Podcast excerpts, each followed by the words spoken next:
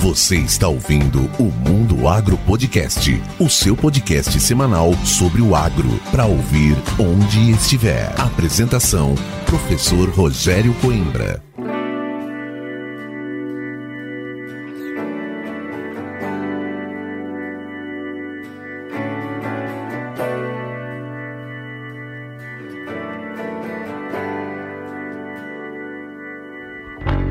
Começa agora mais um episódio do Mundo Agro Podcast, o seu podcast semanal sobre o agro para ouvir onde estiver e quando quiser. No episódio de hoje, eu, professor Rogério Coimbra, converso com o professor doutor Flávio Gurgax. Uma história de sucesso e dedicação às máquinas agrícolas e à agricultura de precisão, onde a palavra sustentabilidade é a chave para o sucesso da agricultura, fazendo uso eficiente dos equipamentos e, por consequência, dos insumos. Hoje você terá a oportunidade de entender o uso dos equipamentos agrícolas do ponto de vista da eficiência. E melhor ainda, você vai perceber que é mais fácil do que imagina.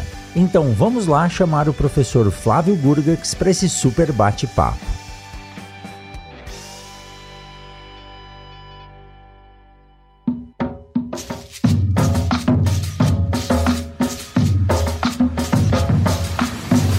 Muito bem, e hoje aqui na bancada do Mundo Agro Podcast, um cara que fazia tempo que eu queria trazer, estava marcado aqui no meu Trello já um tempão para chamar ele, e esse ano eu tive a oportunidade de estar com ele, conhecer ele pessoalmente, num evento que nós fizemos em Cascavel, e ele prontamente aceitou para estar tá aqui com a gente hoje, gravando e batendo esse papo. Professor Flávio Gurgax, o cara aí da agricultura de precisão. Não é, vocês vão conhecer ele. Flavião, seja muito bem-vindo aqui ao Mundo Agro Podcast. Olá, Rogério, obrigado, viu? Obrigado pelo convite, pela oportunidade de estar aqui batendo um papo contigo. Já passaram tantas pessoas que têm muita riqueza de história para contar e muita informação para trazer aí, e eu me sinto bastante lisonjeado de estar aí conversando contigo e compartilhar um pouquinho da experiência de tudo aquilo que a gente projetou para viver, vive e quer viver ainda em termos de profissão, em termos de vida, até pessoal mesmo. Obrigado mesmo pelo convite.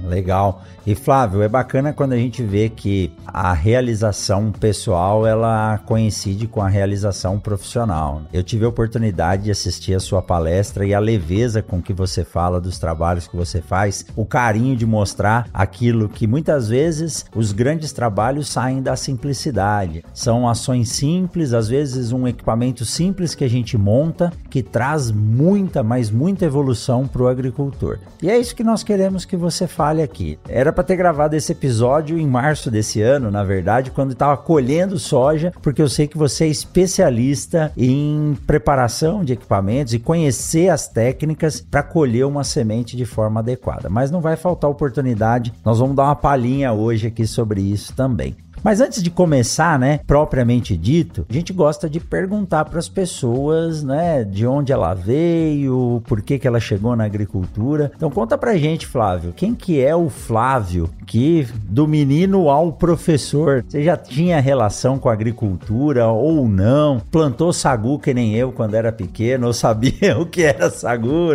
Então conta pra gente como que chegou a essa história, essa vivência e hoje tá aí, né, professor, pesquisador, extensionista palestrante Flávio Gurgax.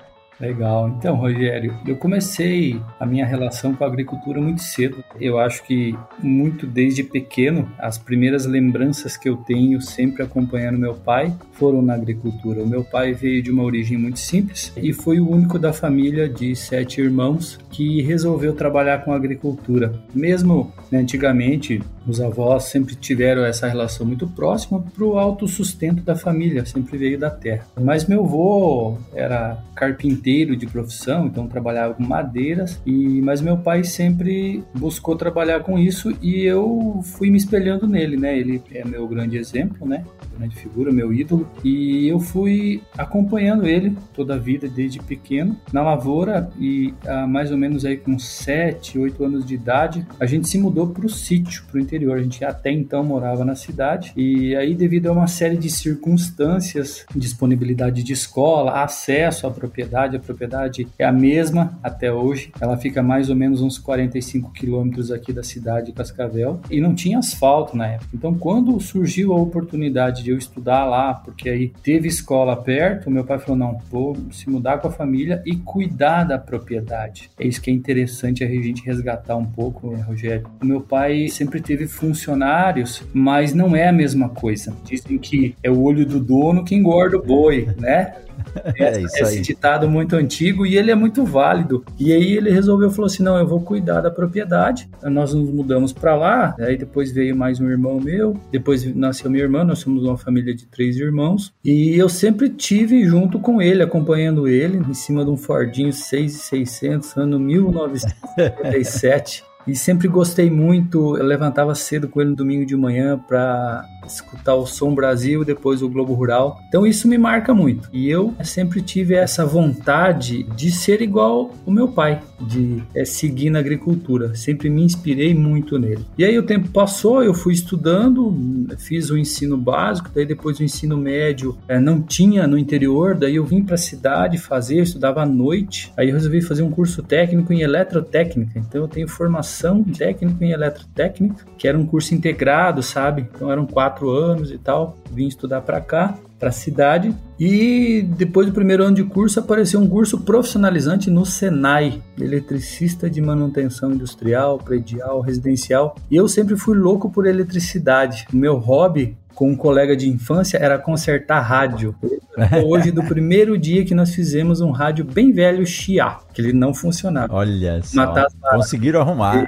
É, é uma coisa louca assim, sempre gostei muito. Fiz um curso à distância pelo Instituto Universal Brasileiro, acho que você deve lembrar que tinha lá, Sim. por correspondência, estudar o que era lei de ohms, estudar o que era eletricidade, o que era corrente e tensão, e sempre gostei muito disso, mas sempre muito ligado à agricultura. E eu sempre me vi muito nesse meio, Coimbra, em função do que eu imaginava que podia um dia ter de tecnologia dentro da agricultura. Eu sempre pensava, um dia eu vou poder utilizar esses conhecimentos da eletrônica e elétrica na agricultura. Eu, por algum motivo, eu achava que isso podia dar muito certo. Então eu sempre quis estudar, eu sempre tive muito foco nisso, eu sempre quis estudar, abrir mão de muita coisa da infância, da adolescência, por opção minha, sabe? Sem obrigação nenhuma. E aí os pais deram condição para estudar. E aí sempre com muito sacrifício, né? Então era transporte público, eu ia de ônibus, saía 10 e meia da manhã de casa e voltava meia-noite. Estudava de tarde no curso profissionalizante e de noite fazia o ensino médio integrado à eletrotécnica.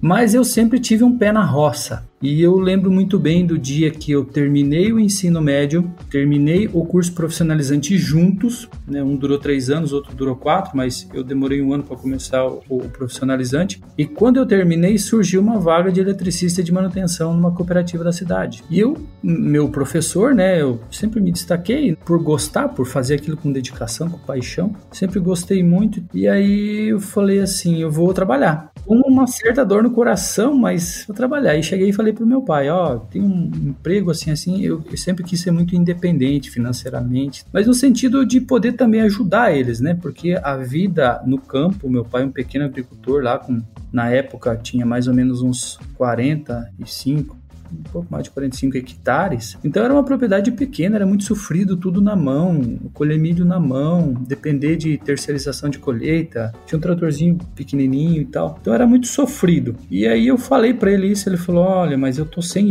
quem que vai me ajudar? Meu irmão ainda é muito pequeno, né? E ele pediu para eu ficar. Veja só. E eu acabei ficando, fiquei na propriedade um ano. Daí não deu certo. Eu, eu sempre queria fazer coisas diferentes e ele ia me freando, né? Eu com aquela empolgação de menino e ele sempre freando com aquela maturidade de pai, né? É, o que é normal, né? Eu acho que sim, né? Hoje eu me vejo como pai, mas uma minha filha tem dois anos e meio, nem isso ainda, é, mas eu me vejo lá na frente, poxa, daqui a pouco eu vou estar numa situação diferente, e daí? Eu tinha dinheiro guardado, porque eu, nos finais de semana eu trabalhava de eletricista, instalando residência, fazendo, praticando aquilo que eu tinha aprendido como ofício. E aí eu lembro que eu pude pagar o meu cursinho. Eu falei assim, então eu vou estudar. Então eu vou estudar e cheguei para meus pais e falei, eu queria estudar, eu queria fazer agronomia. Porque naquela semana, quando tudo isso aconteceu, veio um menino estagiário da cooperativa que dá até hoje assistência para o meu pai, veio junto com um agrônomo que dava assistência e um estagiário. E aí ele falou assim: "Ah, mas que idade você tem?" Eu conversei um pouco com ele, ele falou assim: "Cara, por que você não vai estudar agronomia?" Eu falei: "Mas demora muito, é cinco anos." Falei que nada, quando você vê você está formando. Olha, eu estou me formando. Ele me deu uma motivação assim muito grande, sabe? E eu fiquei sabendo que mais ou menos um mês depois que ele teve lá no estágio, ele faleceu. Nossa. E tal. Fiquei sabendo um tempo depois, mas aquilo entrou na minha cabeça de um jeito, Coimbra. Falei assim, eu quero, sabe? Eu sempre quis Foi muito. o recado que você precisava receber, né? Exatamente. E eu perguntei para meus pais, sempre no horário do almoço, aliás, 10 e meia, 11 horas, lá em casa para tudo e começa o chimarrão, a roda do chimarrão. E aí eu fui pro chimarrão e aí falei, eu queria muito estudar, queria fazer agronomia. E daí o pai falou assim, ah, mas tem que passar na universidade pública, né? Eu falei, mas se eu passar, vocês conseguem me sustentar? Não, se você passar, nós vamos dar um jeito. E eu comecei a investir. Aquele meio ano, comecei a investir em mim mesmo. Eu lembro que eu fui no cursinho, paguei à vista, eu gastei todo o meu dinheiro. Eu lembro que me sobraram, na época, mais ou menos, acho que uns 20 reais. Eu vivi aquele restinho de ano de meio ano com 20 reais. 20 reais lá em 99 era um dinheiro razoável. Mas eu lembro que se eu quisesse comer um lanche, comer alguma coisa, era aquilo lá que eu tinha. Eu não pedi dinheiro mais para meu pai a partir dali. E aí foi, Rogério, que eu fiz o cursinho, acabei passando na universidade pública, na Unioeste, onde hoje eu sou professor, e fui para Marechal Cândido Rondon, no campus de Marechal, fazer agronomia. E aí dali para frente foi uma virada de chave, mudou a vida, e eu sempre gostei muito de máquinas, tinha um pouco desse conhecimento de eletricidade, eletrônica, e comecei a trabalhar com os professores. O primeiro ano trabalhei com uma professora que trabalhava muito com a linha de orgânicos, que hoje é minha colega aqui em Cascavel, mas eles foram orientadores muito bons no sentido de direcionar para a pesquisa, ensinar a fazer pesquisa séria, pesquisa de qualidade. E eu trabalhei, sempre gostei de trabalhar com adubos verdes, daí eu fui descobrindo né, e acabei gostando da história de adubação verde e fui trabalhando com eles. Implantei um experimento de soja orgânica na propriedade do meu pai, porque daí lá virou polo de pesquisa para mim, na propriedade. E eu fui trabalhando lá e a gente foi desenvolvendo. Depois esses dois professores saíram, foram fazer o doutorado. E aí entrou um outro professor, que é meu colega, foi meu orientador, meu colega até hoje, que é o professor Emerson Fei. E aí veio trabalhar com mecanização veio assumir a vaga da mecanização. O curso de agronomia até então tinha cinco anos, era muito novo, tem muita gente chegando, alguns saindo. E aí, Rogério, eu não perdi mais o vínculo com a agronomia e com a vida no campo, porque nos finais de semana ia ajudar meu pai e a coisa foi evoluindo, fui entrando nessa linha de pesquisa, fazendo iniciações científicas junto com esse meu orientador, o professor Emerson Fei. E dali para frente a coisa só foi indo cada vez mais para o lado da máquina, da mecanização, mas nunca nunca deixando de lado a agronomia em si, a agricultura, trabalhar com rotação de cultura, trabalhar com solos. E eu trabalhei muito na, durante a graduação com semeadoras. Estudar mecanismo sulcador, disco duplo, o facão, os efeitos da profundidade, num tema que hoje a gente chama de plantabilidade, mas que a gente está estudando isso desde 2001. E trabalhei muito focado nisso praticamente a graduação inteira. Finalizei a graduação e aí fui para o mestrado. Tudo foi direcionando para isso, né? A produção científica e tudo mais. Mas o mestrado daí eu fiz na engenharia agrícola, na UniOS também, mas aqui no campus de Cascavel. E aí fui trabalhar com a parte de instrumentação, então colocar sensor de fluxo de combustível no trator célula de carga na barra tração, mas na mesma linha de estudo da semeadora. E fui trabalhando com isso o, mestrado inteiro, fiz todo o experimento na propriedade do meu pai. Então essa ligação na agricultura ficou sendo muito forte mesmo. Até que eu terminei o mestrado, aí acho que eu já estava um pouco saturado. E aí eu fui buscar emprego, consegui emprego numa universidade onde você esteve também, lá, universidade privada. Trabalhei seis meses lá e surgiu uma vaga numa multinacional fabricante de máquinas agrícolas, que foi a New Holland, né, a CNH, que era o meu sonho mas nunca tinha pretensão de como é que eu vou chegar lá, né? E deu certo.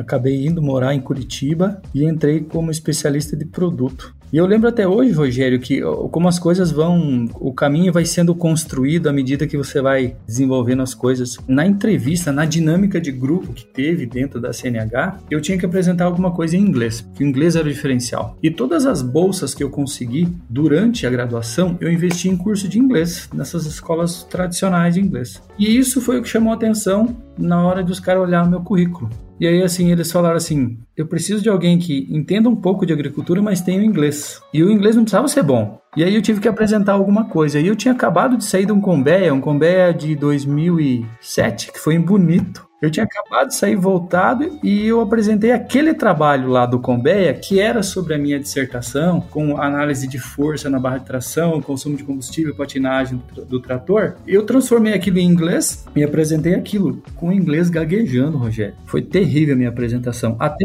mas fez, né? E eu lembro que, sei lá, mais ou menos quase no meio da apresentação, um dos que depois viraram meu colega, né, falou assim: viu, pode fazer em português mesmo a sua apresentação. Eu falei: bom, tô desclassificado. É. Mas ele estava tão interessado no assunto, no tema e no resultado depois ele me falou: o inglês eu te treino, eu transformo você numa pessoa que fala inglês. E aí, poxa, terminei a apresentação, falei: bom, dancei, né? Dancei, é, era para fazer em inglês e. Pois é, daí. E o cara pediu para terminar em português, mas na verdade você não imaginou o que ele queria, ele queria saber o resultado exatamente, lá. Exatamente, exatamente. E foi isso. Daí entrei na empresa e eles me colocaram para trabalhar. Existiam dois grandes grupos: os especialistas de produtos de tratores e de colheitadeiras, que é assim que eles chamam, né? Por mais que o termo correto de colhedoras é colheitadeiras. Tudo bem. E aí me colocaram assim, ah, pelo tema que você apresentou e tudo mais, eu já tinha feito algumas entrevistas lá, ainda a gente já estava num certo namoro há um tempo, eu ia trabalhar com colheitadeira. Daí, como eu apresentei esse tema, eles gostaram, falaram, não, você vai trabalhar com tratores. Eu fiquei uma semana trabalhando com tratores, eu, mas eu tinha muita vontade de trabalhar com colheitadeira, porque eu sempre fui apaixonado por colheitadeira. Lá no sítio, meu pai lá em 95 comprou uma colheitadeira e eu meus finais de semana, o hobby era, era diversão. Desmontar, revisar. Enquanto tem gente que mexe com carro, com som, meu hobby era esse. E aí eu, eu lembro que foi a minha primeira conquista dentro da empresa, chegar pro chefe Mor e falar assim, eu queria trabalhar com colheitadeiras. Daí ele me levou pro subordinado dele, que depois virou meu chefe, um chileno chamado Mário Pino, uma pessoa fantástica assim, uma coragem, uma garra assim que eu vi em poucas pessoas. Já com seus 35 anos de New Holland, do tempo Nossa. da Uma carreira inteira, Ele né? era um dos números lá de, de, inscrição mais baixo, eu não lembro exatamente agora, mas na casa de 30 e alguma coisa. Funcionário número. Então, e aí ele falou assim: Flávio Burgax, você quer trabalhar com colheitadeira? Eu falei, quero. Você se compromete a fazer daqui um ano uma palestra em inglês Falei, sim. Falei, então bem-vindo ao time. E virou as costas e falou, senta lá naquele canto e vai trabalhar. É isso aí.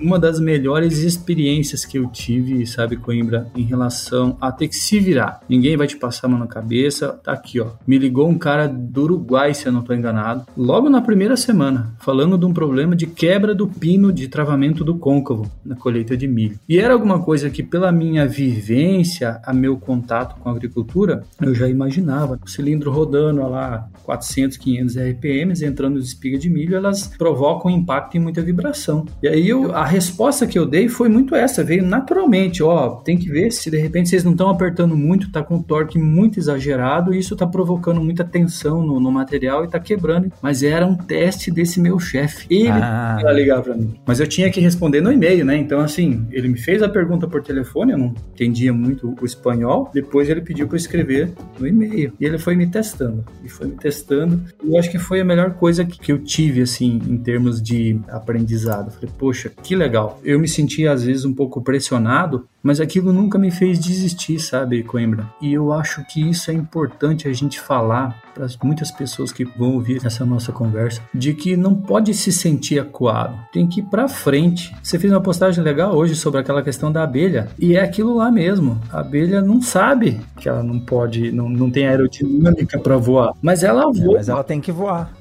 Exatamente. Então eu acho que isso é importante, sabe? As pessoas pararem de reclamar, de achar problemas em tudo. Não, eu não sabia falar inglês, até hoje eu não sei falar direito, mas eu me propus a fazer e eu fiz tudo o que eu pude sem medir esforços para conseguir chegar lá. E comecei a trabalhar com colheitadeira, eu fui trabalhando, fui trabalhando, fiquei três anos na empresa. Depois daquele um ano eu consegui fazer uma parte da palestra em inglês, eu estava muito nervoso no dia. A minha esposa, que na época era namorada, estava junto, tinha um cara da Bélgica, de fora fora assistindo. E aí eu comecei a apresentar. Na época tinham chego as primeiras CRs no Brasil. E aí eu fiquei para cuidar delas. Quem que vai cuidar? É o Flávio. Fiz um curso de cinco dias na Argentina com CR e falou: você vai cuidar de CR, meu amigo. E se vira, rodar o Brasil. Rodei o Brasil inteiro, fazendo entrega técnica. Das 30 primeiras unidades que vieram para o Brasil, eu fiz entrega técnica de 28. Olha aí. E quase todas. Ficaram duas para trás, que daí foi para as multinacionais. Os caras desmontam, fazem umas outras coisas lá e não teve essa demanda. Mas foi uma experiência, assim, que eu carrego até hoje, sabe? E eu digo assim: se tivesse que fazer, faria tudo de novo, igualzinho.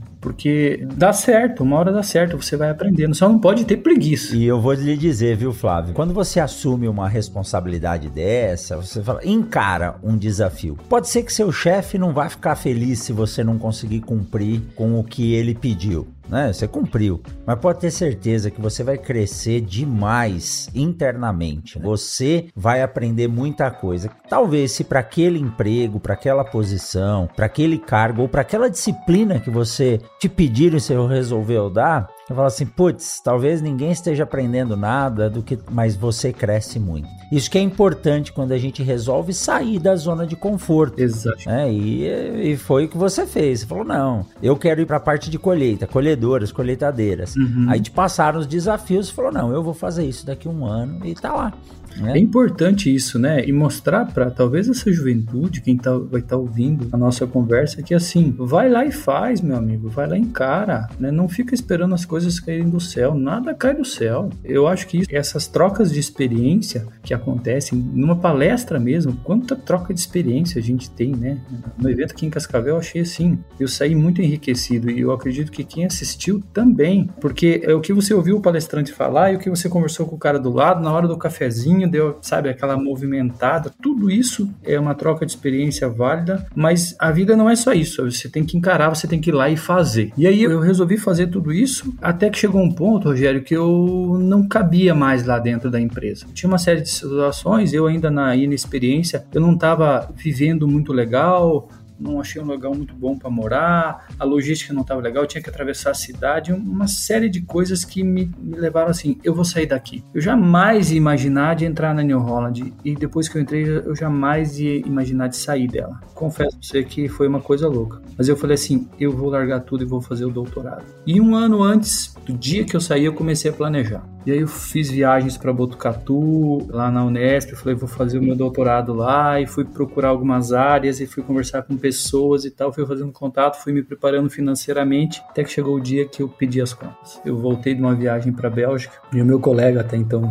parceiro de, de trabalho, de especialidade, ele falava, mas eu duvido, você não vai, eu não vejo você fora da New Holland. Eu tinha muito isso, desse sangue, assim, é, é muito ligado à, à, marca e à empresa e à vontade de trabalhar lá. E eu acabei pedindo as contas. Tinha sido selecionado no doutorado e fui para lá. Mas nesse último ano de tentativa de sair de lá, por essas questões que eu não estava me sentindo bem, não pelo trabalho que eu fazia, mas pelas condições que eu vivia, porque eu só trabalhava. Eu trabalhava estudava inglês, trabalhava estudava inglês e viajava. Eu errei na estratégia de não pensar em mim um pouco, de ter um final de semana legal, de ter um final de semana bacana, que não fosse trabalho trabalho. Então foram erros estratégicos que depois eu acho que eu consegui passar para um colega que acabou entrando e está até hoje lá. Contei tudo para ele. Eu estava saindo da empresa, ele estava entrando. Ele inclusive ele tinha sido meu aluno lá na agronomia e eu falava para ele: "Olha, Cristiano, vai por aqui, faz isso, isso, isso. Um lugar bom para morar, tem lugares assim, assim". Eu, eu, tentei passar tudo aquilo que eu tinha errado para ele, para ele não se de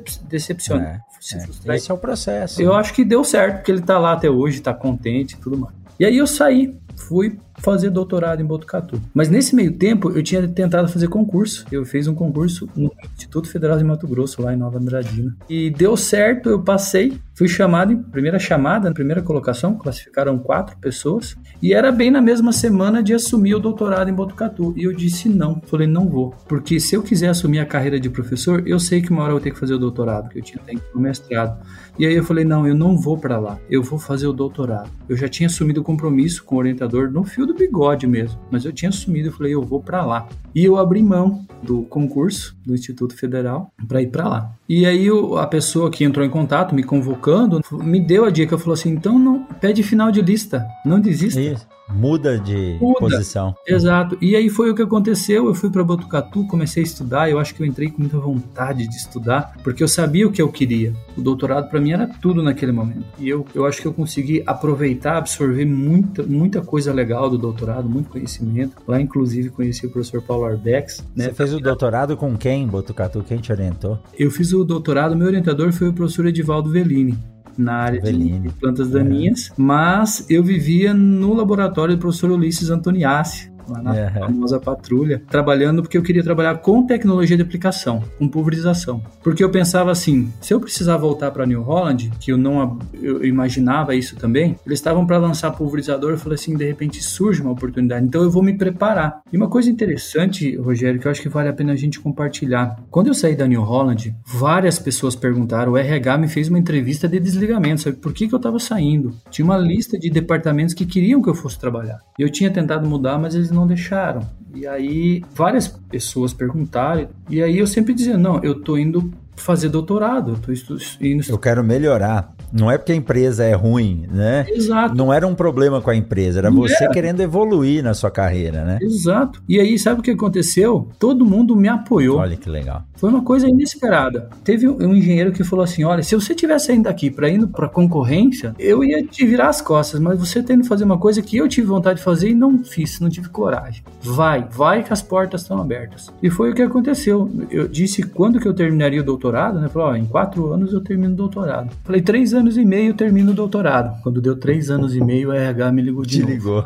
No Olha dia que legal. o dia da minha defesa. Eu lembro como se fosse hoje. Eu estava em Piracicaba, na beira do rio de Piracicaba, visitando lá para dar aquela desestressada depois da defesa. Né? E eles me ligaram falando: vem de novo vem assumir uma vaga. Vem tá aberto, caramba. Então é assim, deixar as portas abertas é importante. Nunca ache que você não vai depender daquilo que você tá deixando para trás, né? Um dia você pode voltar. Então, eu acho que eu consegui fazer isso, sabe, Coimbra? Deixar as portas abertas. Eu tentei buscar alguma coisa que me satisfazesse no sentido de melhorar, no sentido mais vertical, não só horizontal. Eu queria crescer. Eu sei que eu não tava ganhando dinheiro, eu não tinha casa própria, não tinha nada. E largar um. Mas estava olhando para frente frente, né? Tava eu tentando olhar para frente. Mas uh, o concurso da Unioeste Cascavel, que daí voltar para casa seria uma coisa muito legal, ficar perto da família. Eu sempre tive muito isso, da família e tudo mais, de querer estar perto. Era uma coisa quase inimaginável, assim, as possibilidades. Muito raro abrir concurso aqui. Mas eu pensava assim, eu vou ficar preparado. Aqueles primeiros orientadores, que foi a professora Mônica e o professor Mendonça, eles falavam assim, esteja preparado para as oportunidades, para você poder escolher e não ser escolhido. E eu fui fazer o doutorado em função disso, tentando fazer. E nesse meio tempo, enquanto eu estava terminando lá o doutorado, eu fiz dois concursos daí. O do IFMT, para uma vaga em Sorriso, e daqui da Unioeste. E acabei passando nos dois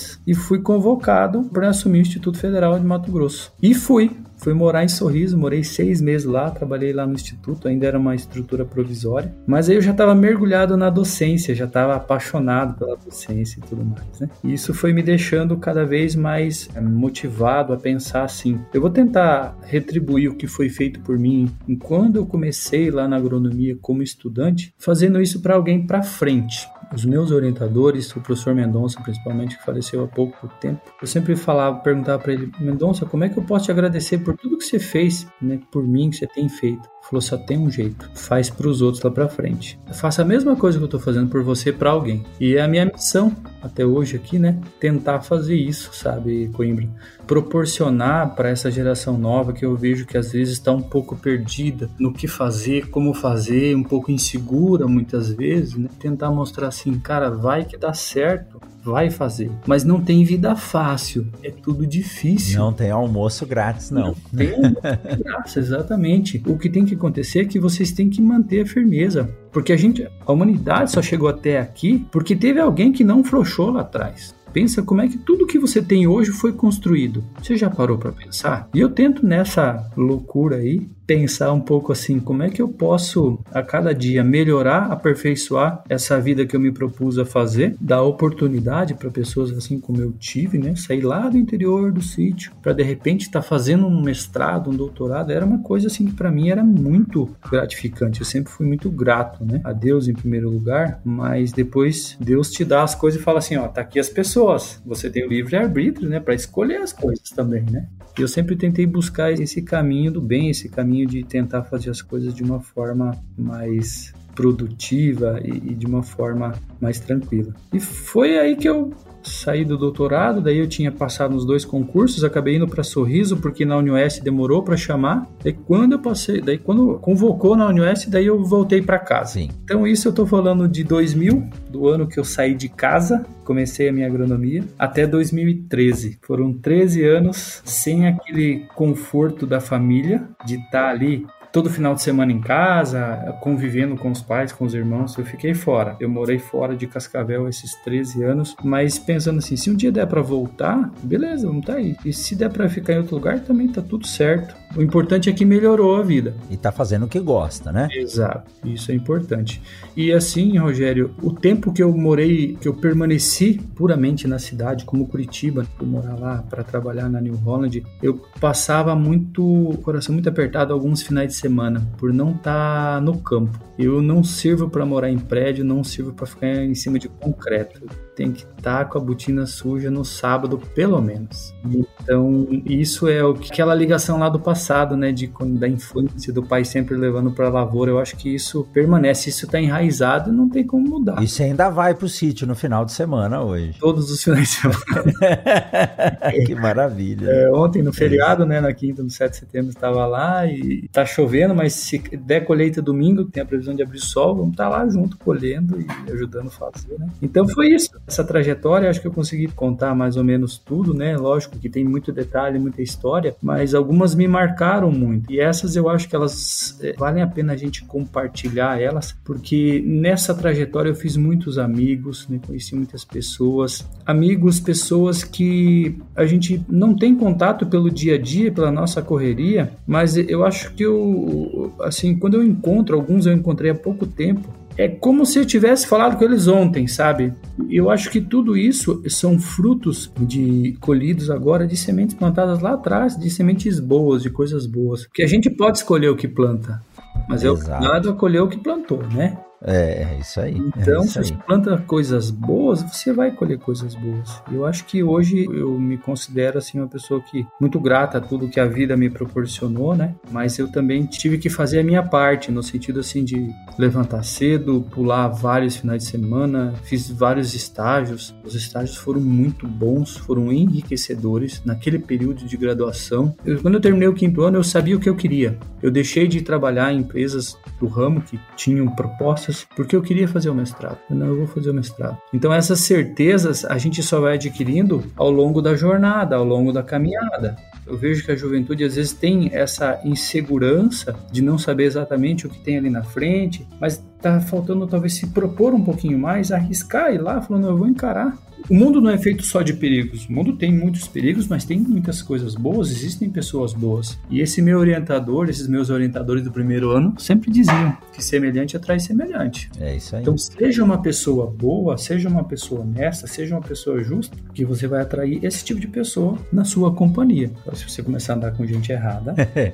com certeza vai, vai desvirtuar, né?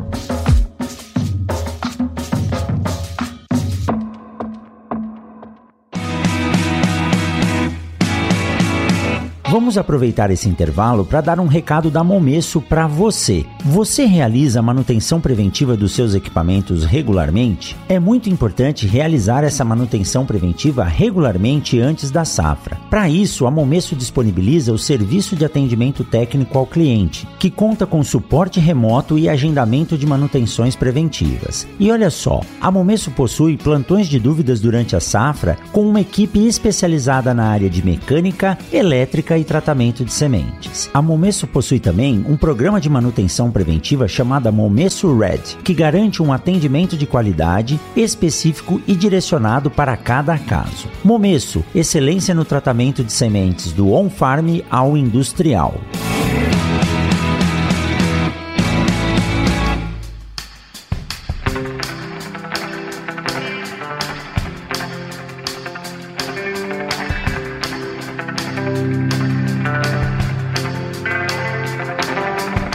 Que história bonita, viu, Flávio? E é legal a gente ver isso. E é bom a gente de vez em quando parar para recordar, porque no dia a dia e na correria, muitas vezes a gente esquece. Eu falo isso pros meninos aqui hoje, você deve ver também. E, e é legal quando você via um garoto, um jovem que tá vindo para a faculdade, muitas vezes numa bicicleta velha, com pneu furado, sofrendo ali, né, pegando chuva, e hoje você encontra ele bem de vida. E isso que o seu orientador te falou foi a mesma coisa que o meu me falou, João Nakagawa. Falou: ó, sua missão é passar a corrente do bem. Se eu gastei meu tempo com você aqui, você não precisa me devolver nada, não ponha isso para frente. Então, quando a gente consegue fazer isso, é, é sinal de que tá bem. Fora que eu falo pros meus alunos, o bom saber que esses meninos estão bem é que se eu precisar de dinheiro algum dia, eu sei para quem pedir agora, né?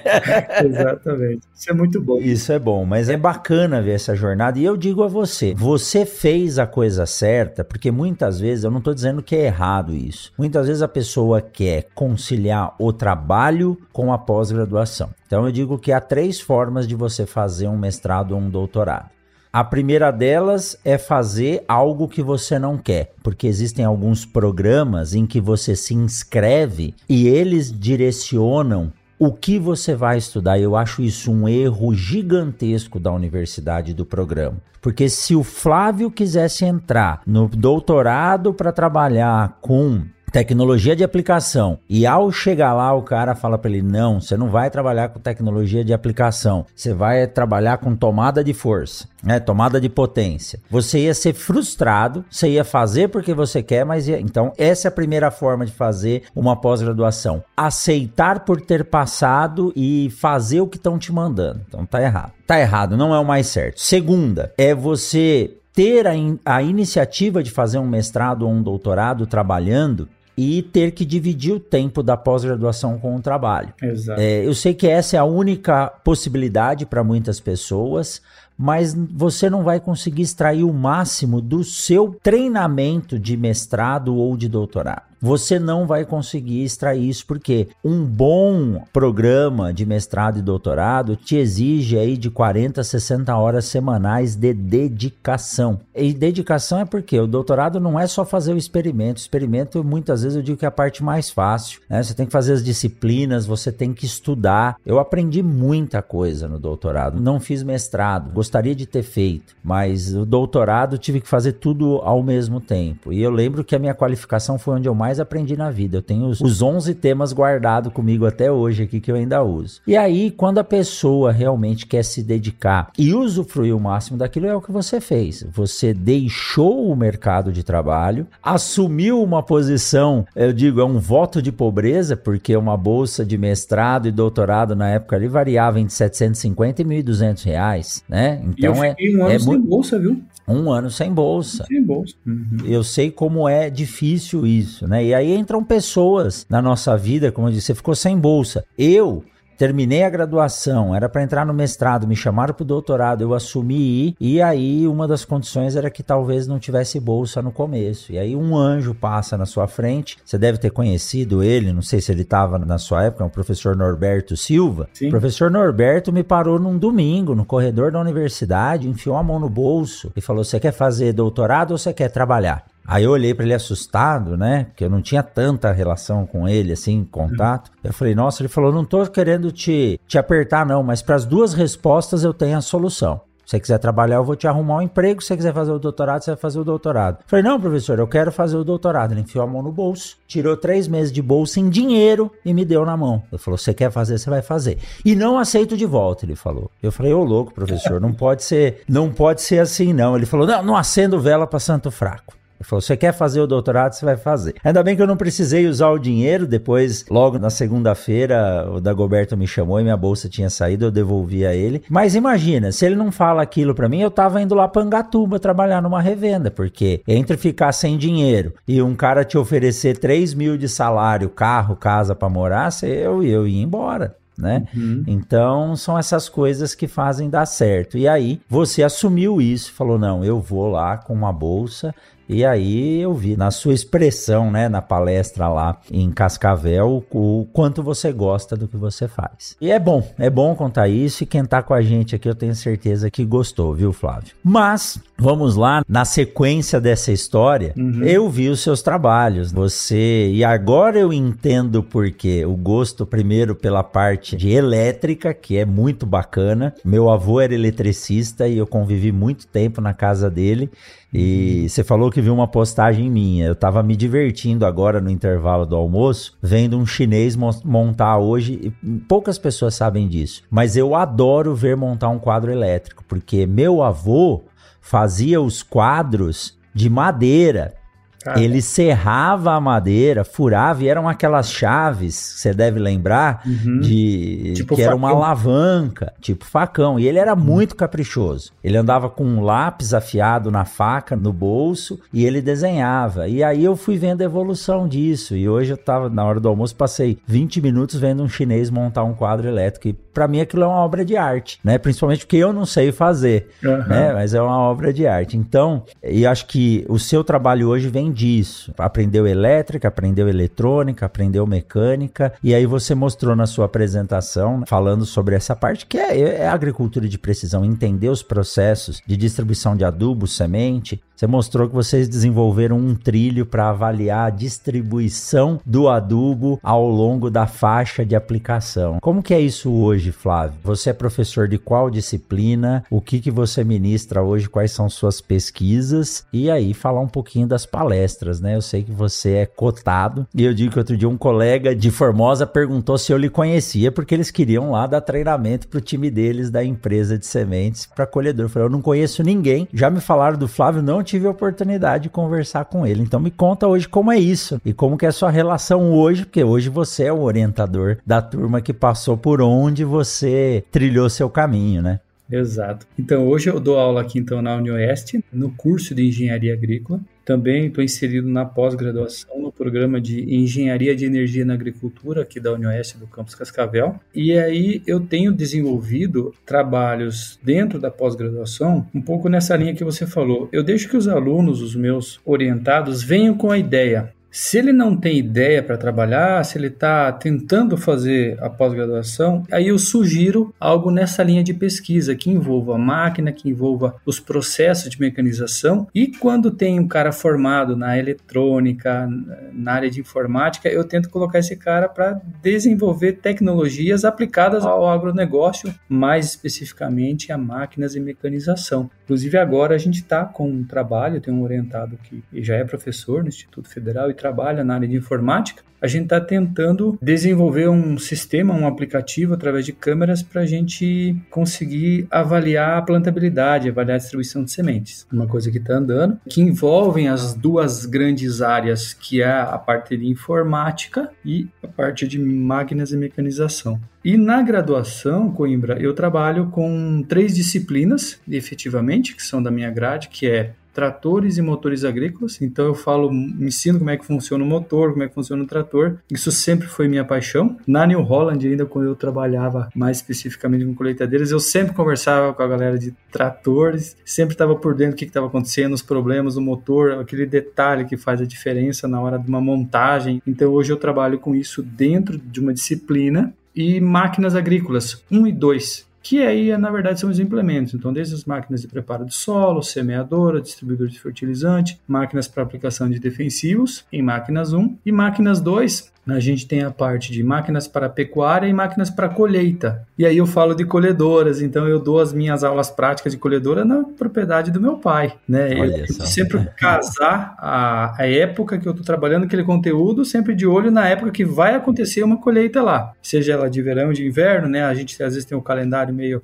atrapalhado em função de pandemia, hoje a gente está com calendário tudo atrasado. Mas eu, esse ano, por exemplo, o ano passado, o ano 22, o ano letivo 22, que terminou agora no meio do ano, 23, eu consegui falar sobre colhedoras numa colheita de milho lá do meu pai. E para a colhedora e abre as tampas e mostra por onde é o fluxo, sempre no sentido de tentar proporcionar para aquele aluno que ele entenda exatamente o que está acontecendo, tanto na teoria quanto na prática. Eu sempre digo que a prática minha é repetição de tudo que eu falei na teoria, mas eu estou mostrando de uma outra maneira, de um jeito diferente, onde ele consegue ter o contato, a visão. E na área de máquinas 1, quando eu falo de distribuidor de fertilizante, que é uma área que eu tenho trabalhado bastante também com a qualidade da faixa de aplicação, que isso vem lá da minha graduação junto com o professor Emerson Fei. A gente vem desde lá distribuindo, tentando entender melhor os mecanismos que dosam e distribuem fertilizantes, seja no suco ou seja lanço. E tudo foi levando a necessidades de melhorar, de tentar aperfeiçoar mecanismos de estudo. Então a pista que você comentou é um trilho, né, por onde o simulador passa ele tem exatamente, é uma caixa de, de fertilizante da semeadora, montada num chassi que simula exatamente a altura e posição que fica numa semeadora, só que ele roda num trilho, um simulador, um motor que é controlado por um inversor de frequência, que eu posso controlar a velocidade, e um outro motor acionando o mecanismo dosador, que daí eu faço a combinação de velocidade e rotação do mecanismo, a gente tem uma dose. A gente coloca umas bandejinhas lá no chão e tenta avaliar principalmente a qualidade de distribuição longitudinal. Ao longo da linha, o que, que acontece? Quanto cada planta vai receber de fertilizante? Essa semana agora eu estava eu tava dando um treinamento desse de plantabilidade ali na região de Tibagi e aí, quando eu comecei a mostrar os resultados de trabalhos já desde 2003, 2004, lá feitos lá na agronomia, os produtores começaram a entender melhor, puxa, por que que às vezes a minha lavoura está uniforme? Numa linha de plantio, eu tenho plantas mais bonitas e mais feias, eu tenho falhas do plantio, né?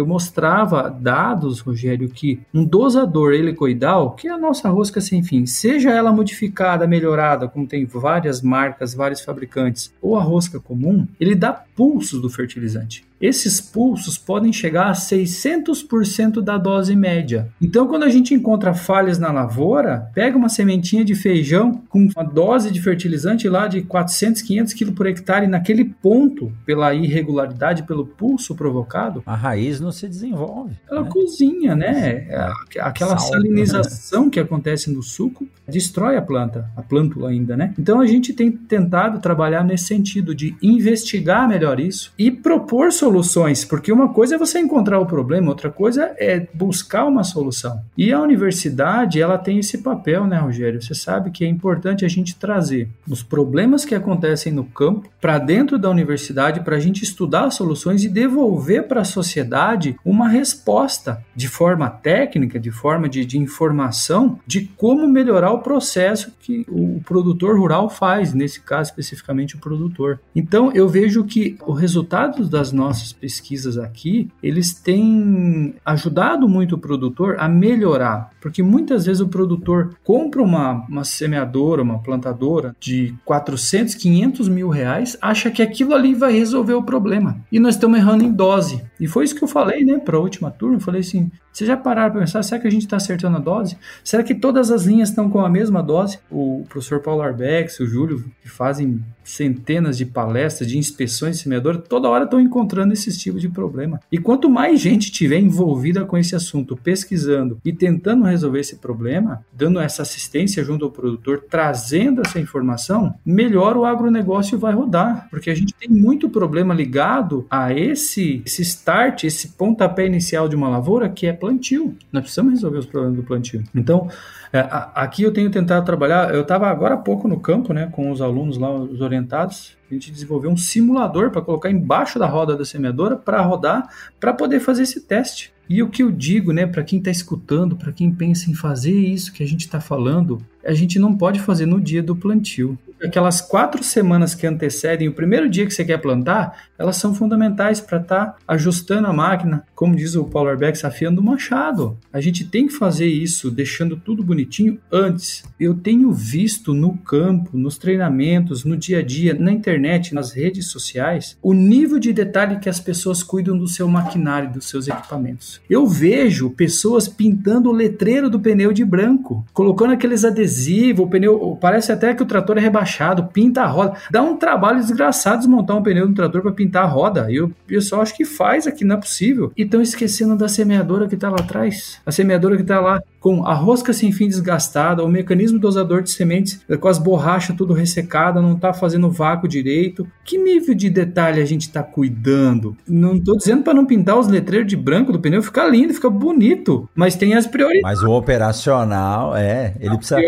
ele, ele, precisa cobrir o custo dele, né, Flávio? É. E às vezes você está trabalhando isso que você falou, e eu achei fantástico, porque por trás do que você montou é algo que tem muita tecnologia, mas é um equipamento simples esse Sim. trilho, né? Tô curioso para conhecer agora esse simulador para colocar na semeadora, mas às vezes o agricultor ele olha e fala: "Não, tá caindo certinho". Ele mede num copinho fala: "Tá tudo igual". Uhum. Só que ele tá aplicando a dose errada. Ele está sendo extremamente preciso, mas ele não é exato. Então, essa avaliação, ela é fantástica. Assim, eu não, não mexo diretamente com semeadora, uhum. mas esse sistema helicoidal a gente utiliza no tratamento de sementes para distribuição de pó secante. Certo. E o pó pode formar uns grumos. E no pó, se você tiver a variação de algumas gramas do previsto, você tem um problema seríssimo na fluidez da semente. Uhum. Então, imagina no adubo, que você está me dizendo que pode ir 600 muitas vezes o que você precisa lá e a gente tem técnica para avaliar. Regular a máquina, fazer a avaliação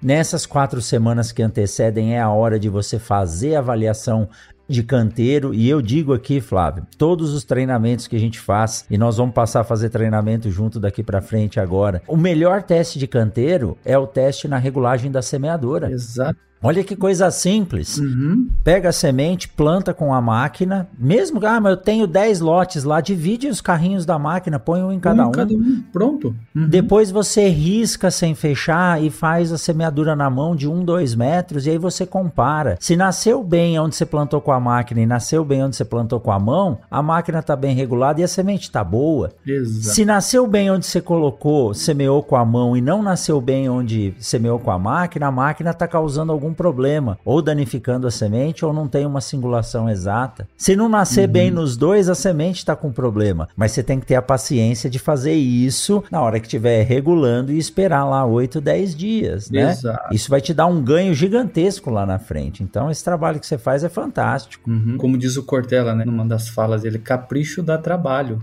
Claro que dá trabalho. E nós estamos aí para trabalhar. Hoje eu passei, Rogério, duas horas e 50 minutos, quase três horas, numa empresa que fabrica discos. Eu peguei uma, ontem fui lá na propriedade do pai, peguei uma amostra de semente, que a gente vai plantar milho no verão, e aí escolhendo o melhor disco. E o terceiro teste deu o melhor disco. Assim, deu um acerto lá, um, um espaçamento aceitável na esteira, no simulador, de 90 e poucos por cento, mas eu queria mais. E a gente foi testando, testando, testando, e não ficou bem legal, tá bom. Então esse daqui, vamos voltar cinco testes para trás, tá aqui, ó, esse daqui. Então, assim, eu não me contentei com o primeiro resultado razoável, eu fui buscar mais. Ah, não deu, porque daí a semente tem os seus problemas de uniformidade e tudo mais, mas a gente ficou correndo atrás daquilo que é melhor. E o que mais foi impressionante, eu pedi assim, ele me perguntou qual velocidade vai plantar. Daí eu falei assim, bom, coloca 6 por hora. Eu queria trabalhar 5, mas coloca 6. Eu sei que a turma não se aguenta, né? rodou a 6 por hora, não estava legal, então a gente discutindo junto com o técnico ali, ele falou assim, pois é, a velocidade, né, eu falei assim, será que se a gente reduzir para 5? Deixamos o mesmo teste, o mesmo disco, o mesmo, só mudou a velocidade do teste de 6 por hora para 5, a gente saiu de 86% de aceitáveis para 91. Olha. Você quer melhoria coisa melhor que isso, né? Você, o que, que você investiu para fazer? Reduzir a velocidade. É. Ah, mas você vai ferrar com o teu eh, rendimento profissional. Mas se você não tivesse testado, você não sabia. Exato. A, a gente faz um monte de trabalho, né? Eu estava lembrando dos trabalhos de 2004, 2003, eu apresentando resultados de estudo de velocidade de deslocamento na dose de fertilizante, na dose de semente. Aumentou a velocidade, vai cair a qualidade, não tenha dúvida disso. Eu estava como agricultor lá, eu não estava como professor, estava lá tentando entender o que, que acontecia. Olha aí que maravilha, só reduzir a velocidade. Eu tenho plena consciência que na hora de plantar eu vou trabalhar a 5 por hora, não mais do que isso. Se a marcha do trator der 4.8, eu vou arredondar para 4.8 e é ali que nós vamos trabalhar. Porque é esse, entre aspas, tempo que eu estou perdendo Ali eu estou ganhando em qualidade. Esse milho vai ficar quatro meses lá na lavoura. Eu preciso ter plantas bem distribuídas. É isso que eu quero, porque é, a gente tem uma área pequena e aí a gente tem que caprichar. Dá trabalho. E eu digo quem tem área grande eu fiz uma conta junto com os produtores nesse treinamento lá em Tibagi que eu estava comentando, Coimbra. Por que, que o pessoal tem pressa de plantar? Será que nós não dimensionamos errado o nosso conjunto? Pode ser uma, só que daí você já está com a tua plantadeira lá. Já tem aquele tamanho, você não tem o que fazer. É, você tenta compensar na velocidade. Aí eu fiz um, um, exercício com eles de cálculo de eficiência de campo, calculando o rendimento operacional. Do teórico para o efetivo. Como é que você calcula o rendimento efetivo? A pergunta que eu sempre faço para todos. Teu conjunto lá, me diga quantos hectares você plantou num dia que correu tudo certo, que foi o máximo que você chegou. Aí os caras diziam, ah, eu plantei 30 hectares, 30 hectares. Beleza, fui anotando. É, em quanto tempo? Ah, uma jornada de tantas horas. Ia lá anotando. A que velocidade você plantou? Ah, nossa velocidade 6,5 km, anotava. Depois eu calculei. Pega a área e divide pelo tempo que ele fez, vai me dar hectare por hora. Efetivo. Isso é efetivo. Beleza. Agora vamos fazer largura vezes velocidade dividido por 10, que é a fórmula que eu cobro dos meus alunos para decorar. Largura vezes velocidade dividido por 10. Largura em metros, velocidade em quilômetros por hora, divide por 10 por causa da diferença do hectare 10 mil e do quilômetro que é mil.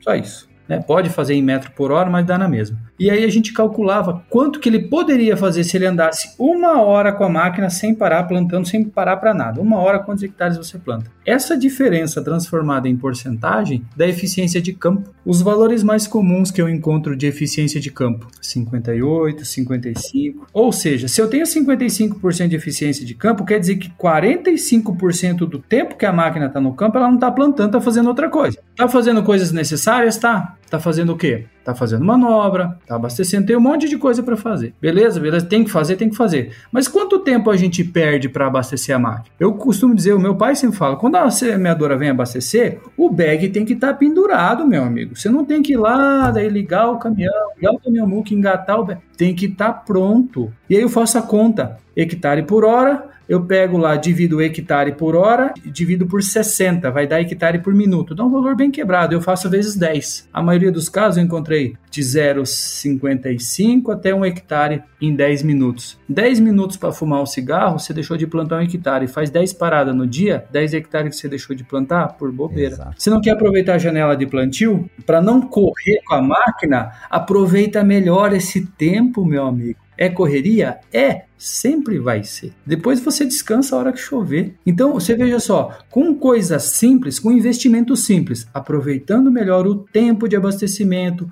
o tempo de manobra, né? não precisa sair correndo para estar tá quebrando o trator no meio, não é isso. Mas é fazer de uma forma mais ágil que você não perca tempo semeando melhor eficiência de campo. Chego a dizer sem investimento, porque isso aí é só você pensar e se programar. Você não gastou um centavo para fazer isso.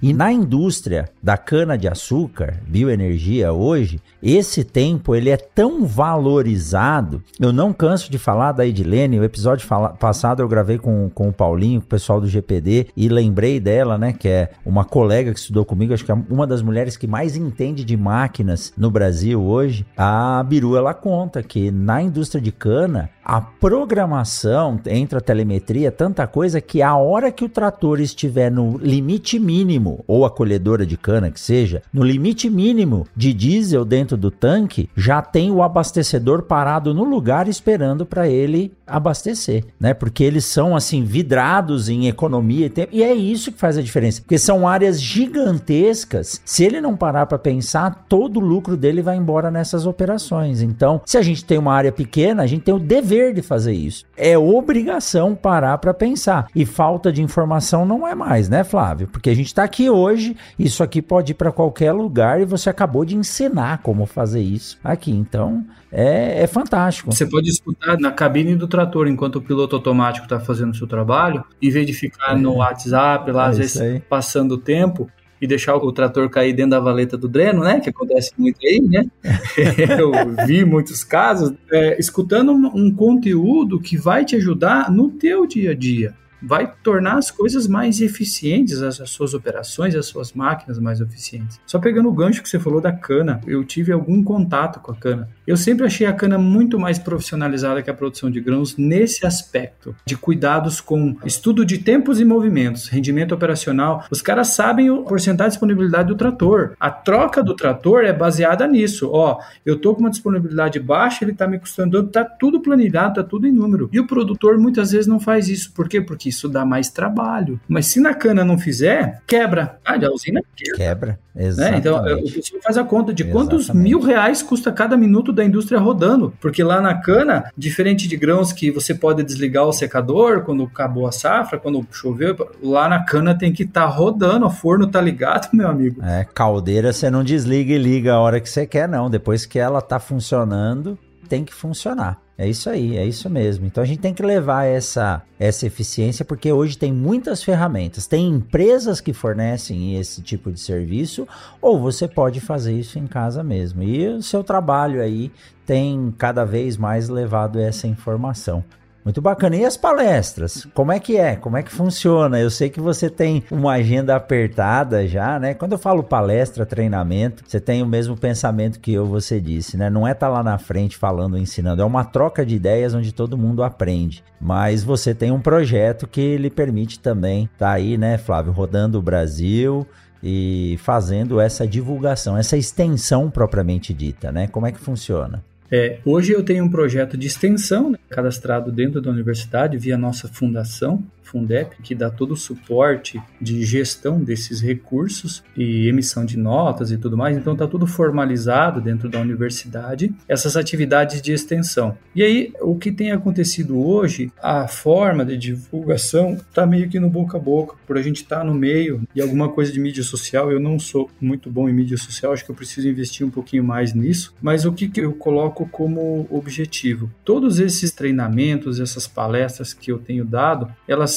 têm servido para dar um aporte financeiro para o projeto do laboratório, para que a gente consiga equipar, construir simulador. Então, os meus alunos que fazem TCC, iniciação científica, não tiram um centavo do bolso para comprar um parafuso. Compra tudo via projeto, pela gestão da nossa fundação, mas o objetivo é a gente tirar de dentro da universidade, que tem informações muito boas, e colocar isso para o dia a dia do produtor. Porque isso, na verdade, né, Rogério, você sabe como servidor público também, é o investimento que a sociedade faz no setor público é o retorno que ela tem. A pandemia mostrou muito bem isso. Quando ninguém sabia por onde começar, voltaram para a universidade. E aí, gente? E aí, professores, o que, que a gente faz? E a gente, a gente, eu digo, o mundo das universidades estavam lá com muitos métodos de desenvolvimento de vacinas e entendimento de como funciona um vírus, como ele se propaga, como ele contamina, né? Já recomendando de forma rápida. Estava pronto lá. Então, a universidade pública, o que tem dentro de conteúdo, de dentro dela, é nessas horas de uma pandemia, que não acontece toda hora, espero que não aconteça tão logo de novo, é o seguro. Você faz seguro para usar? Não, você faz para não usar. Mas tem lá, tá formando gente, o viaduto, o prédio não cai por quê? Porque alguém calculou aquela viga, então vai te dar segurança. Eu tenho um pouco de receio hoje em dia que eu vejo que assim, tá caindo muito prédio e viaduto, né? Teve uma época aí. o que que tá acontecendo? Será que os engenheiros estão errando? Será que é o sistema de construção de obras públicas com licitação de empresas querendo economizar? Né? Há não muito tempo atrás aqui em Cascavel morreu um menino porque foi construído num parque de crianças. Imagine isso, num parque de diversão de crianças fizeram uma estrutura de concreto, uma parede, e colocaram uma treliça fininha, feita com arame, e aí caiu para uma criança onde é que nós estamos indo? Né? Nós precisamos, primeiro, foi dimensionado de acordo com a engenharia? O engenheiro que dimensionou isso, ele sabia do que ele estava fazendo? Será que ele aprendeu certo lá na sala de aula pois como é. fazer isso? Se a gente não tiver isso, Rogério, essa qualidade, esse comprometimento com a qualidade do ensino, do aprendizado dentro das universidades, se for na área de máquinas, quebra o trator no meio. Beleza, é prejuízo financeiro. Na área de medicina, e na área de saúde, e na área de engenharia de construção que desaba um viaduto e mata um monte de gente, que rompe barragem. A sociedade tem que começar a prestar atenção nisso. E no sentido de é, lembrar que a universidade existe justamente para ajudar a sociedade quando ela mais precisa e cobrar dela também. Eu, eu digo que a gente tem que ser cobrado. E esses projetos de extensão nada mais são do que aproximar o que tem de realidade com aquilo que se aprende na universidade, trazendo os problemas para dentro da universidade e resolvendo eles, criando soluções, estudando, quantificando e transmitindo de novo. Então as palestras, elas são nesse sentido. Elas são para trazer para esse público, esses produtores rurais, porque a gente está ligado ao agronegócio, na engenharia agrícola e também na agronomia, trazer informação de qualidade, informação desenvolvida onde? Dentro da universidade, que é paga com impostos, não tem almoço de graça. Eu sempre digo, a universidade não é gratuita, é gratuito para quem está estudando lá. E eu digo para um aluno que quando um aluno está refazendo uma disciplina porque ele largou, ela simplesmente abandonou, ele está jogando fora o dinheiro público. Né? Podia estar tá outro ali aprendendo que a vaga que ele está ocupando. É isso mesmo. Exatamente. Então, é essa forma de fazer esses projetos de extensão são para isso. Todo o dinheiro que eu consigo captar, o recurso capital que eu consigo trazer para dentro da universidade, é dinheiro público que eu economizo. Pelo meu esforço a mais, a gente não ganha mais por isso em termos. Você está trazendo o recurso para a universidade ao invés de estar gastando. Exato. Isso eu digo que tem que ser valorizado. Eu incentivo os colegas a terem esse projeto. Eu também tenho um projeto desse de extensão aqui. Então a universidade tem que passar a entender até a própria universidade, né? E valorizar. Nós não fizemos uma mudança recente nos cursos de graduação curricularizando a extensão, porque ela existia, mas ela não estava presente. Então, tá aí. Os gestores têm que incentivar isso. Uhum porque a gente acaba trazendo recurso para a universidade. A gente sabe que aquilo que vinha do Tesouro Nacional hoje não é mais assim. A Embrapa não tem mais esses recursos. Então, essa ação, que é algo, também não condeno quem não quer fazer, mas que exige o nosso tempo. Você disse lá no começo da sua história que você queria ter uma gestão do tempo para poder ter um final de semana em família, ter algo que no Brasil não é muito valorizado, mas em outros países a gente sabe que o bem-estar do profissional ele reflete diretamente na qualidade do serviço que ele faz. Então, para que você possa ter esse tempo, essa administração de tempo, você tem que ter algo, você tem que ter um trabalho que te faça faça bem. Só que a extensão, você fazer além do que aquilo que a universidade exige, é uma dedicação sua. Você podia muito bem ir lá, né, Flávio, dar suas aulas, ir embora para casa, mas não, você está dando suas aulas, fazendo suas pesquisas, tocando a pós-graduação e ainda conseguindo um tempo para sair da universidade fazer extensão. E o mais legal disso é que a gente aprende muito no dia a dia com os produtores, como você disse na palestra que a gente fez aí em Cascavel no mês passado. Né? A gente aprende muito. E aí você traz isso de volta para a universidade para falar para o filho de outro produtor que está lá com você. Então, esse compartilhamento da informação faz a gente crescer e o Brasil está no patamar que está hoje na agricultura, né? Exatamente. Essa troca de informação, como você falou, eu, eu preciso pelo menos uma vez por ano ir para o Centro-Oeste, viu, Rogério? Eu sou apaixonado pelo Centro-Oeste. É. eu preciso visitar uma lavoura de algodão, sabe? Eu preciso é, visitar uma lavoura diferente de soja e milho, mas ver também ah, o tamanho da semeadora, da plantadora que os caras têm. Mas é porque eu vejo que é, eu trazendo todas as dificuldades que a nossa agricultura enfrenta para dentro da sala de aula, tentando preparar melhor o profissional, tendo a certeza que se ele souber fazer uma conta de rendimento operacional, ele vai entrar no mercado de trabalho como um profissional que vai retribuir aquela formação, eu para mim já é uma parte da missão tá cumprida. Então, isso é importante. Então, a minha agenda ela funciona assim, eu priorizo as aulas, eu continuo ainda muito focado porque eu não posso é, ficar, por exemplo, um mês viajando, não dá. É, não então, dá. Os treinamentos eles têm que ter essa flexibilidade, onde eu tô lá dando as minhas aulas, dando todo o conteúdo para os alunos de uma forma mais prática possível e mais interativa possível, mas naquelas horas que eu não estou dando aula, eu deixo muita coisa, às vezes pessoal, para trás, para ir buscar isso lá fora. É uma escolha minha, então eu vou tentando equilibrar isso, a vida é feita de equilíbrio, vou buscando um equilíbrio desse tempo onde eu consiga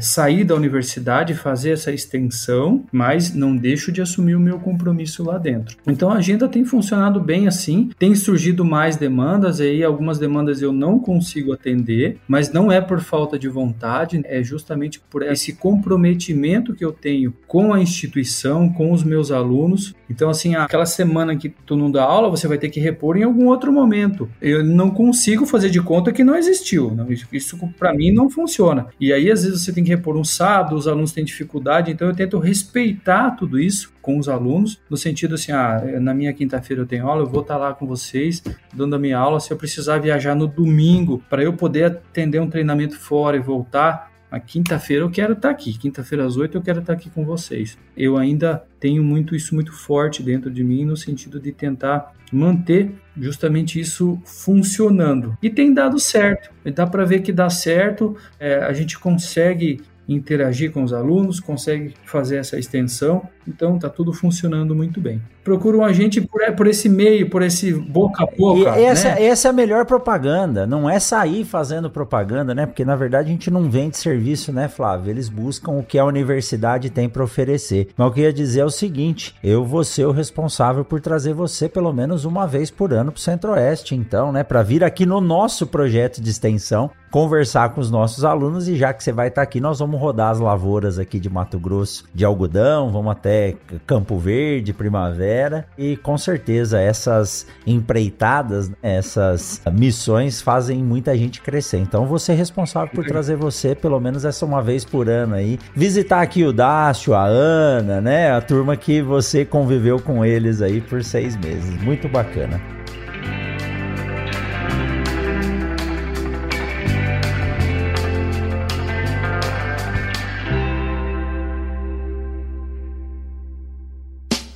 Siga o Mundo Agro Podcast nas redes sociais: Instagram, Facebook e Twitter. Arroba Mundo Agro Podcast.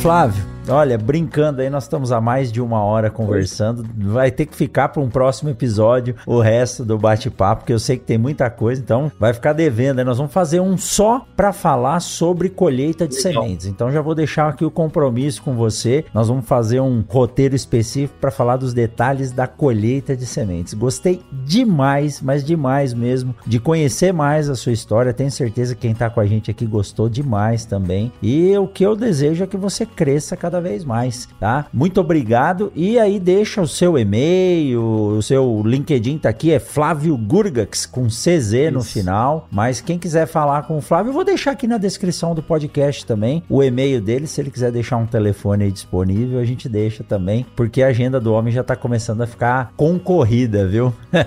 Muito obrigado, viu, Flávio? Legal, obrigado, viu, Coimbra, pela oportunidade. Conta comigo, né, a hora que tiver a oportunidade de ir aí, a gente dá uma rodada aí, isso é muito muito, vai ser muito bom. Eu adoro ir para o Mato Grosso, visitar o Centro-Oeste, todas as regiões são maravilhosas. E aí a gente coloca na descrição aí o meu e-mail, o meu contato. Tem a, a rede que é o Instagram, né, o Flávio Burgas. Eu tenho o Instagram do Laboratório de Mecanização Agrícola aqui é o Laboratório de Máquinas Agrícolas, Tratores e Motores. O projeto é o Lama. E aí o Lama, então, é o Lama Cascavel, que está no Instagram. Então lá eu tenho feito postagens. Eu quero começar aí, ver se a partir do ano que vem eu começo a colocar conteúdos lá, conteúdos técnicos mesmo. Eu separo um pouquinho ali a vida pessoal dessa vida profissional através desses dois canais. Mas tá lá então alguns conteúdos, algumas práticas, a aula prática que a gente faz, treinamentos, eu vou colocando lá, publicando. E aí a gente vai é, tocando esse barco para frente aí. Agradeço demais, viu? É, me espelho muito em você, né, na sua dinâmica aí. A gente se conheceu há pouco tempo, mas eu já tinha visto as suas postagens e tudo mais. Então, agradeço por essa oportunidade de estar junto com vocês e conta comigo para as próximas. Estou junto sempre. Obrigado mesmo. Que joia.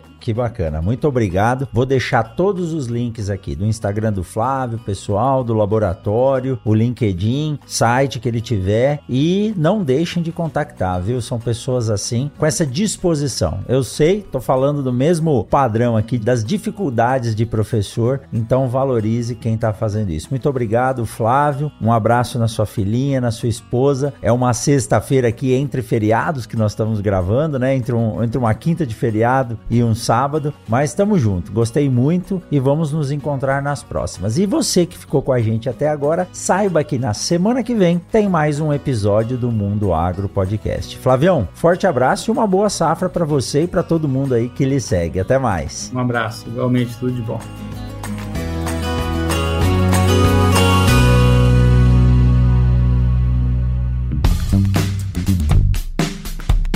Você acabou de ouvir o Mundo Agro Podcast, o podcast semanal sobre o agro disponível na sua plataforma de áudio preferida e agora também no YouTube. Siga o podcast no Spotify ou na Amazon, assine no Apple Podcasts, se inscreva no Castbox e favorite na Deezer. Assim você receberá uma notificação a cada novo episódio publicado. Eu sou o professor Rogério Coimbra e encontro você na semana que vem em mais um episódio do Mundo Agro Podcast. Você ouviu o Mundo Agro Podcast. Informações, novidades e muito mais. Mundo Agro Podcast para ouvir onde estiver.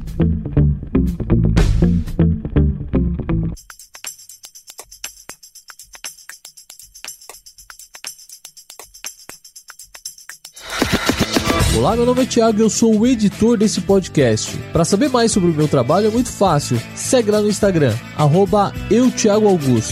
Até o próximo podcast.